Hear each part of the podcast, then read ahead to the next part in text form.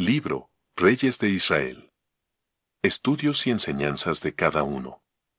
Por N. R. Thompson. Salomón.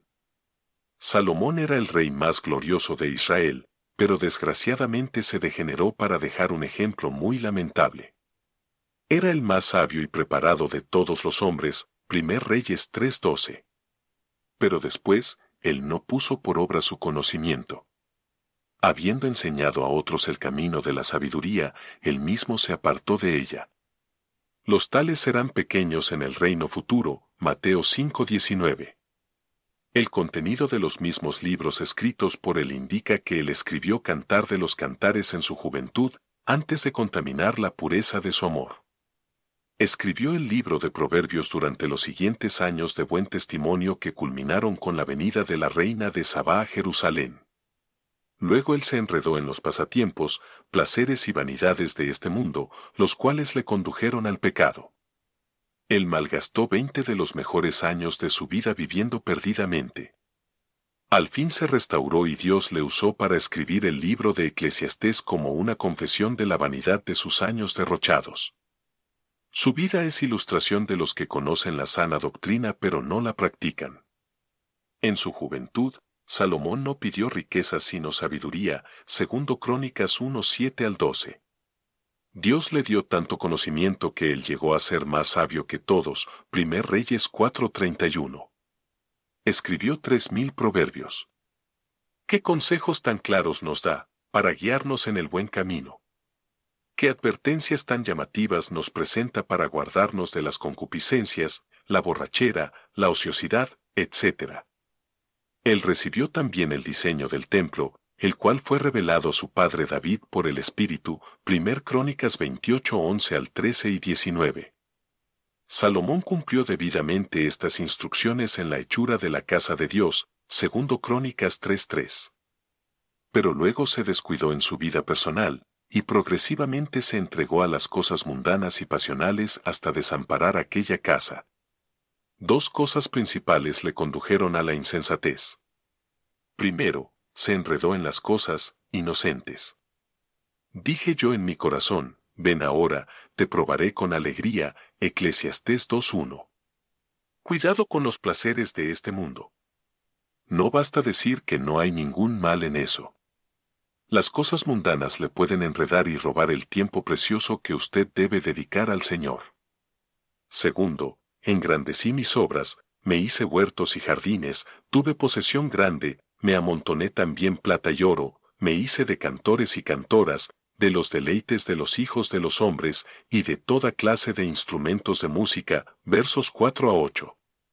Estas cosas le condujeron a la gratificación de la carne y pronto se dio a las concupiscencias.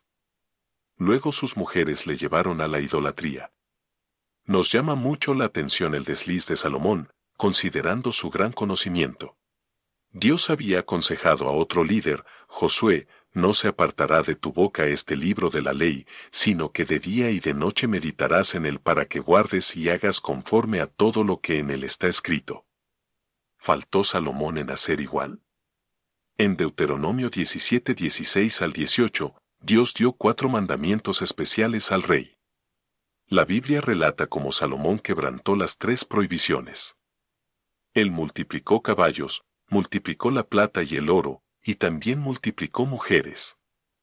Su desobediencia en estas cosas pone al descubierto su descuido en la cuarta cosa.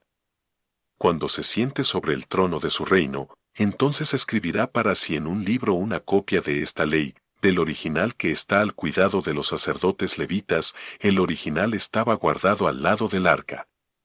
Deuteronomio 31 24 al 26. Era el deber del rey poseer su propio ejemplar de la palabra de Dios, escrito con su propia mano. Sin duda, Salomón descuidó la meditación diaria en él. ¿Qué de nosotros? Estamos en la asamblea meramente por seguir la costumbre, sin tener convicción personal por el estudio de las escrituras.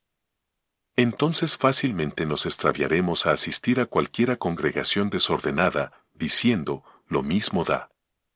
Estamos enredándonos en los asuntos de la vida, del trabajo, de la familia, de los pasatiempos y distracciones.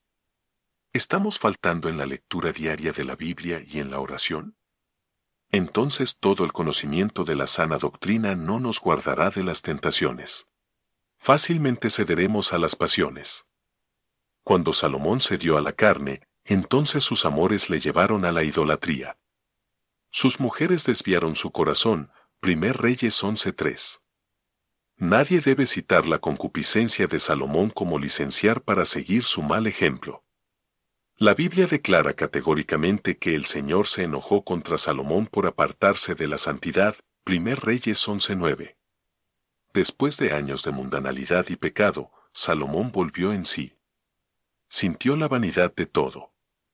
Los últimos capítulos de Eclesiastés revelan que Salomón se restauró al Señor, aunque no pudo recobrar los años perdidos ni enderezar el camino torcido, Eclesiastés 1.15. Acuérdense al leer este libro que el Espíritu le inspiró a escribir los pensamientos humanos, los terrenales debajo del sol, para que podamos distinguir los pensamientos divinos dados por revelación de Dios. Hubo una ocasión cuando Salomón se destacó como tipo del Señor Jesús en su reino milenario. Aproximadamente a los 30 años de edad, él fue victorioso sobre la tierra prometida, ya había paz universal y prosperidad, 1 Reyes 4:21 al 24. El tiempo estaba en su gloria, tanto que su luz resplandeció a todas las naciones. La reina de Saba oyó de la fama de Salomón en cuanto al nombre de Jehová. Esta condición es ilustración de la gloria, paz y prosperidad del reino de Cristo. Qué triste que Salomón manchó su testimonio. Nosotros esperamos la venida de Cristo, el mayor que Salomón, cuya gloria nunca se manchará.